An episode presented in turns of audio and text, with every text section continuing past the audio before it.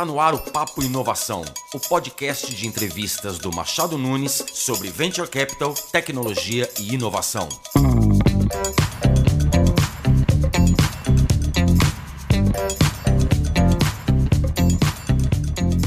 Papo Inovação está no ar e, como vocês sabem, puxando um pouco da nossa sardinha aqui, o Machado Nunes é um dos escritórios mais admirados na área da saúde e nada mais justo do que trazer um médico para falar sobre o tema de hoje. É, hoje a gente vai falar sobre cirurgia com robô. E para isso a gente está aqui com o Clauber Tiepo, médico especialista em ortopedia e traumatologia, é membro titular da Sociedade Brasileira de Cirurgia de Joelho e realiza cirurgia por meio do uso de robô já há algum tempo. Bom, é, antes da gente falar sobre o tema propriamente dito, é importante a gente mencionar aqui alguns resultados positivos que o próprio CFM já abordou, né, em, em relação à questão da cirurgia é, por meio do uso de robô. Então, seja por conta da diminuição da perda de sangue, menor tempo de internação, redução da dor, menor risco de infecção e entre outras coisas aí que a gente vai abordar. Então, Clauber, é um prazer você estar com a gente aqui. A gente está aqui também com o Luiz Augusto, nosso especialista da área regulatória. E vamos lá, vamos para o bate-papo aí. Eu que agradeço o convite, seu, Leandro, do Luiz Gustavo. É um prazer estar com vocês aqui para discutir um tema tão interessante e inovador. Fico à disposição de vocês para todas as perguntas. Prazer, Cláudio, obrigado aí pela presença, aqui é o Luiz. Então vamos iniciar aqui o nosso bate-papo. Aí para o início da conversa, então, Cláudio, eu queria que você, de uma maneira logicamente né, bem resumida, assim, sucinta, você é, explicasse para a gente o que é a cirurgia robótica e, em seguida, você já apresentasse para a gente um breve relato aí da sua experiência nessa área. Muito bem. Bom, é, ao contrário do que muita gente pensa, né? A cirurgia robótica não é o robô que opera o paciente, né? a gente tem que entender que o robô é apenas um instrumento, que ele é um assistente de altíssima precisão que é controlado por um cirurgião que tem experiência com esse tipo de cirurgia, mas que controla o robô em todos os momentos da cirurgia, que a gente pode dizer também desde o planejamento até a execução do procedimento. E, o, e o que, que o robô, eh, que instrumentos que, que o robô utiliza para para nos ajudar a, a fazer a cirurgia. Ele tem aparelhos de leitura, de navegação e sensores. A gente usa antenas de comunicação é, do robô com o paciente. E isso torna a cirurgia muito segura e muito precisa. O robô tem uma base de dados extensa, ele é alimentado com essa base de dados extensa e uma inteligência artificial. E ela, ele ele é capaz de acessar essas informações em, em poucos segundos. Então, ele, por isso mesmo, ele ajuda a gente de maneira muito valiosa para a nossa tomada de decisões durante o procedimento cirúrgico. Legal. Essa questão dos dados que o robô armazena, é, é, Clauber, ela serve em, em, que sentido, assim? Como que, ela, como que funciona essa armazenagem dos dados é, é, e o robô, como que ele faz uso disso? Só para entender melhor. Especificamente na cirurgia que eu faço, que eu utilizo o robô Meiko, ele é um, da, da empresa Striker americana, ele é um robô semiativo, ou seja, ele é um braço robótico. É, a, os dados que a gente, a gente alimenta são com uma tomografia prévia do paciente que é realizada desde o quadril, joelho e tornozelo e são diversas informações como se a gente montasse um membro é, do, do, do, paciente, alimentasse as informações e o robô monta o membro em 3D. E com os sensores, com as antenas, ele no momento que a gente está fazendo a cirurgia, ele enxerga o membro todo com esse, é, em 3D. E o que, que é importante para nós na cirurgia, por exemplo, da, da artroplastia de joelho? Ter uma precisão absoluta dos cortes, aonde eles são feitos, como a gente vai posicionar uh, o componente protético da maneira mais precisa e melhor para auxiliar o paciente ter o melhor resultado. Nossa, muito bacana e isso para mim me parece assim é, bastante inovador. É, e aí vem minha próxima pergunta, né? É, em comparação o, o, com o cenário internacional, Como é que o Brasil, é, é, em que lugar assim, o Brasil se encontra aí no tocante à, utilização da cirurgia robótica, Cláudio? O Brasil ele está iniciando a cirurgia robótica. Se a gente fosse for comparar, por exemplo, com centros muito avançados como os Estados Unidos. Então, o que, que eu posso citar? Por exemplo, aqui em São Paulo a gente tem dois robôs Mako, é, um no Hospital Albert Einstein, outro no Hospital Alvorada em Minas tem mais dois robôs, ou seja, nós temos quatro robôs como esse, e nos Estados Unidos tem mais de mil robôs meio. Né? Então a gente está é, é, atrás da tecnologia, está avançando. A gente pode, pode dizer também de outros robôs já mais avançados, por exemplo, o Da Vinci aqui no Brasil com bastante utilização. A gente pode dizer que começou a, a cirurgia robótica, a primeira cirurgia robótica aqui no Brasil em 2008. É, pouco a pouco nós estamos avançando. Obviamente atrás dos centros mais avançados, mas estamos avançando sim. E aí, é, como considerando esse cenário aí do Brasil ainda, né, que, precisa avançar, né? É, como a cirurgia robótica, né, ela se relaciona a, com a telemedicina, né?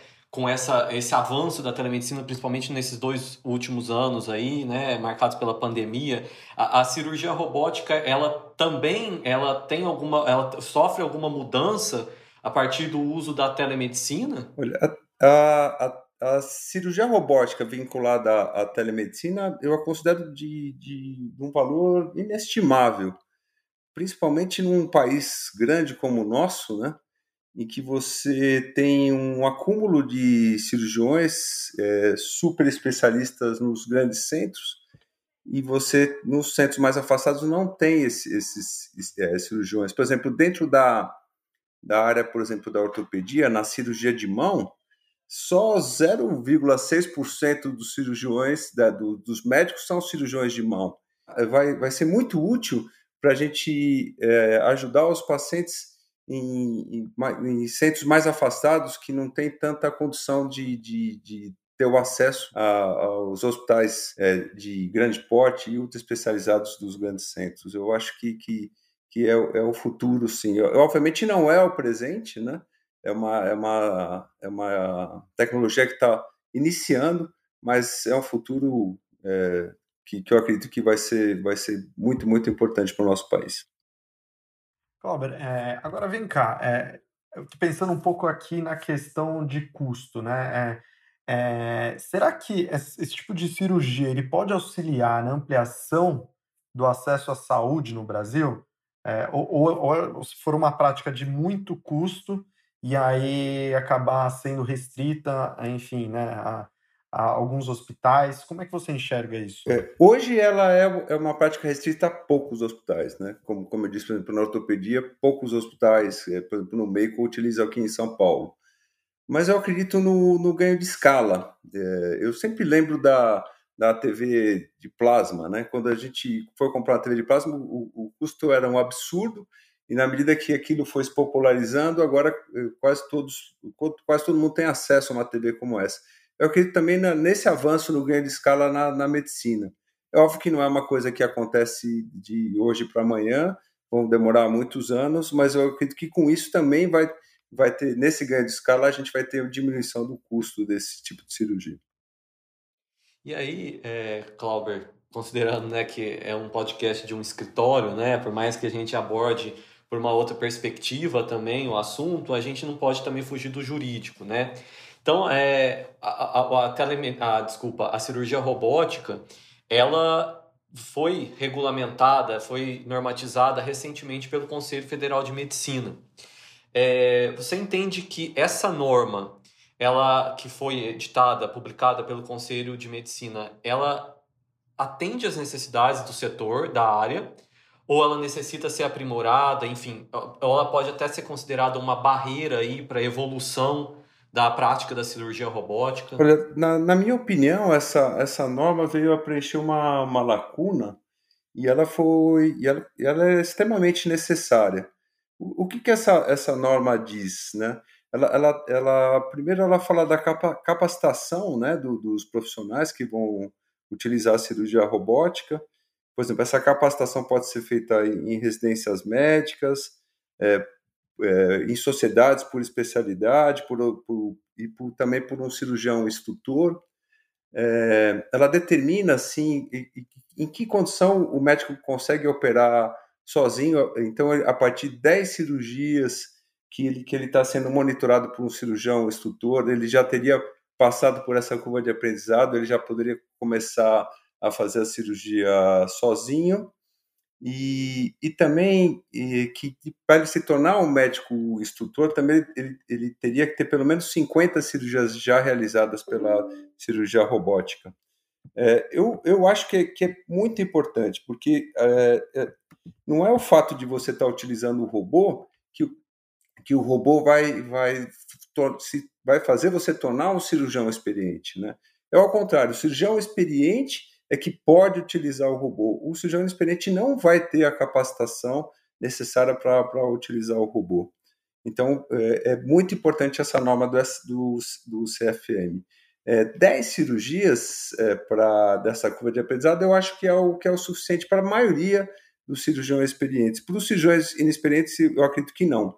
Então, talvez tenha que ter é, alguma uma melhora nessa avaliação, principalmente dizendo qual é a experiência do cirurgião, por quanto tempo, quantas cirurgias já realizou, por quantos anos ele, ele faz aquele tipo de cirurgia. Isso eu acho que a norma tem que avançar um pouquinho. É, mas eu acho que foi uma lacuna importante que, que, que foi coberta aí que, com essa norma do CFM.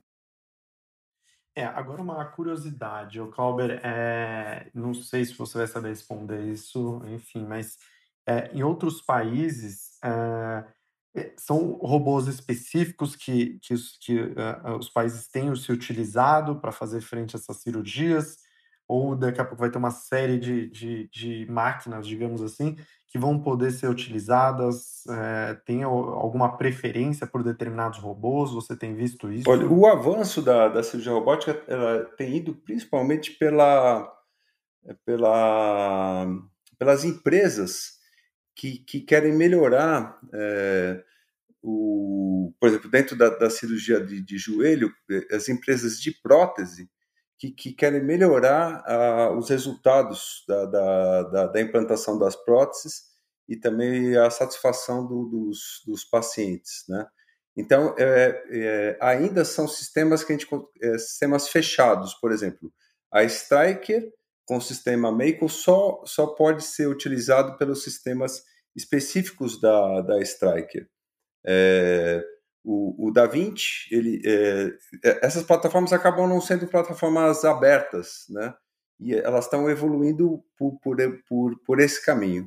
É isso que está acontecendo. É uma questão de mercado, né? Se você gasta muito dinheiro com uma evolução de um robô, que, que, é, que é, obviamente é muito dispendioso, você quer dirigir aquilo para você ter o seu lucro, o lucro normal do, do da empresa. E, só uma pergunta sobre esse aspecto, é, é, Clauber. O cenário brasileiro, é, no Brasil há um desenvolvimento de robôs para serem utilizados para o desempenho dessas atividades na área médica? Se tem, tem um, um, um cenário aí fértil aí de empresas que estão desenvolvendo ou ainda é muito incipiente? Olha, eu não, eu não tenho conhecimento de, de, de empresas com, com desenvolvimento de robôs aqui no Brasil. É, eu, eu, não sei se eu, se eu, sou a melhor pessoa para responder sobre, sobre isso, não. Eu não, não tenho esse conhecimento. Não, é. Tudo bem. Tudo bem. É, em, em relação à cirurgia robótica, você já até abordou um aspecto que eu acho que pra, principalmente para leigo, né, o principal ponto que vem à mente no primeiro momento, né, que é a questão de poder substituir, o robô poder substituir o médico. É, você já abordou isso inicialmente, mas eu queria é, que agora de uma forma um pouco mais detalhada, aprofundada, a gente é, tratasse disso. Né? É possível, hoje em dia, né, o cenário atual, hoje em dia é, existe já algum robô que possibilite a cirurgia ser realizada totalmente, né, uma cirurgia robótica que não precise da atuação de um médico, de um profissional médico.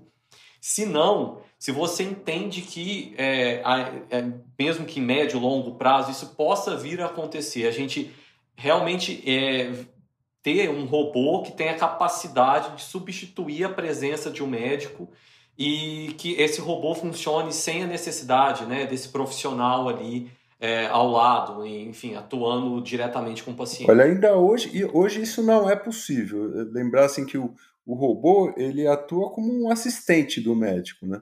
Mas toda, é, todos os comandos, todas as decisões são do médico. Inclusive até porque a responsabilidade é do médico, né? De, de toda a conduta dentro da cirurgia, a responsabilidade é dele. Quando, quando a gente avança é, Vamos avançar muito no tempo, imaginar, por exemplo, que os aviões já já podem ser pilotados só por, por robô, é porque são, são coisas mais.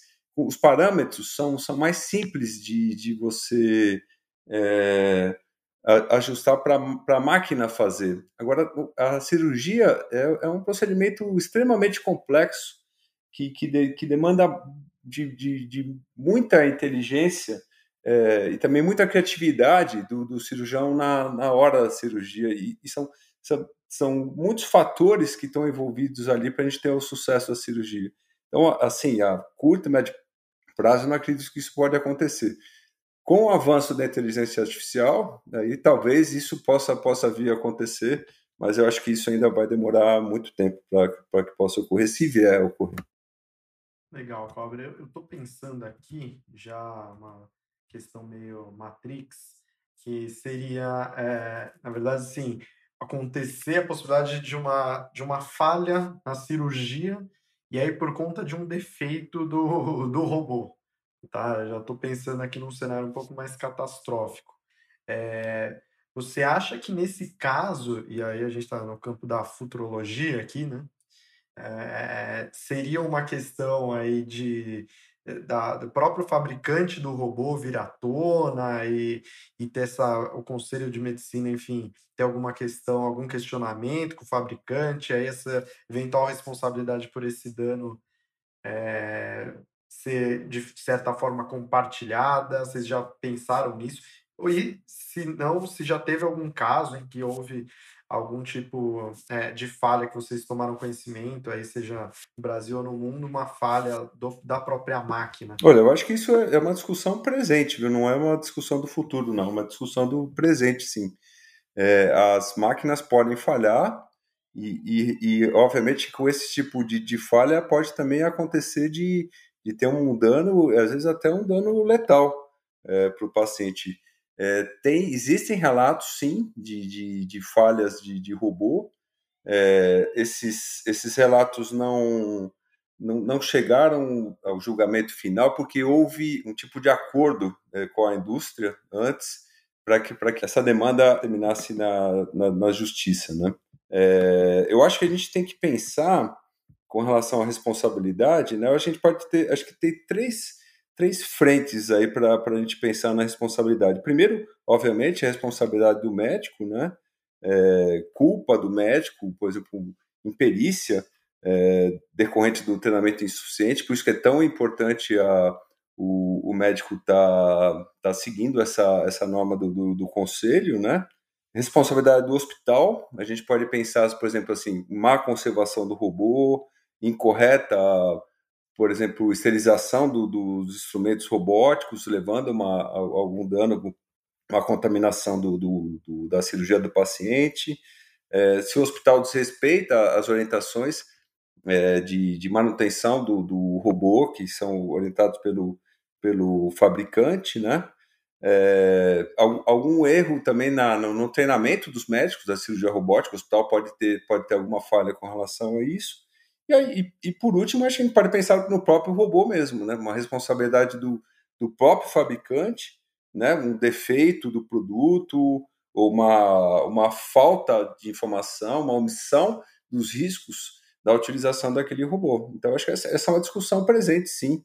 Pode acontecer falhas, podem ocorrer. O que eu acho que deveria, deveria existir já a partir de agora é, é como se tivesse a caixa preta do avião a caixa preta do avião, que ela está lá para tá, ver as falhas, está gravando tudo o que está acontecendo na, é, no avião, então está tá acontecendo tudo é, na, na, cirurgia, o que o, o que, que o médico está fazendo, é, é, a perícia dele em fazer determinadas é, intervenções no, no, paciente, e, e, se, e, com essa caixa preta, se ocorrer alguma falha no robô, que, que a gente tenha é, essa, essa gravação e que e faça exatamente como faz no caso da, da aviação, que, que estude isso a, é, a fundo para que esse defeito não volte a ocorrer.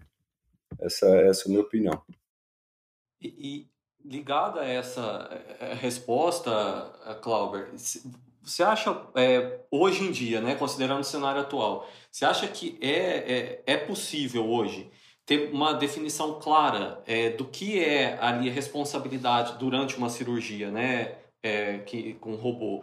O que é atribuído e a função e a responsabilidade do médico e o que efetivamente é uma função exercida pelo robô então, assim, ter essa, conseguir fazer essa distinção para no momento de responsabilização eu conseguir segmentar bem, né? O que ali realmente foi uma falha do médico, o que foi uma falha do robô. Essas, essas funções, essas atribuições, elas já são bem definidas hoje em dia, a ponto da gente conseguir fazer traçar esse cenário bem claro no momento de possível contestação e responsabilização? Olha, é, eu acho que hoje ainda não é possível isso não.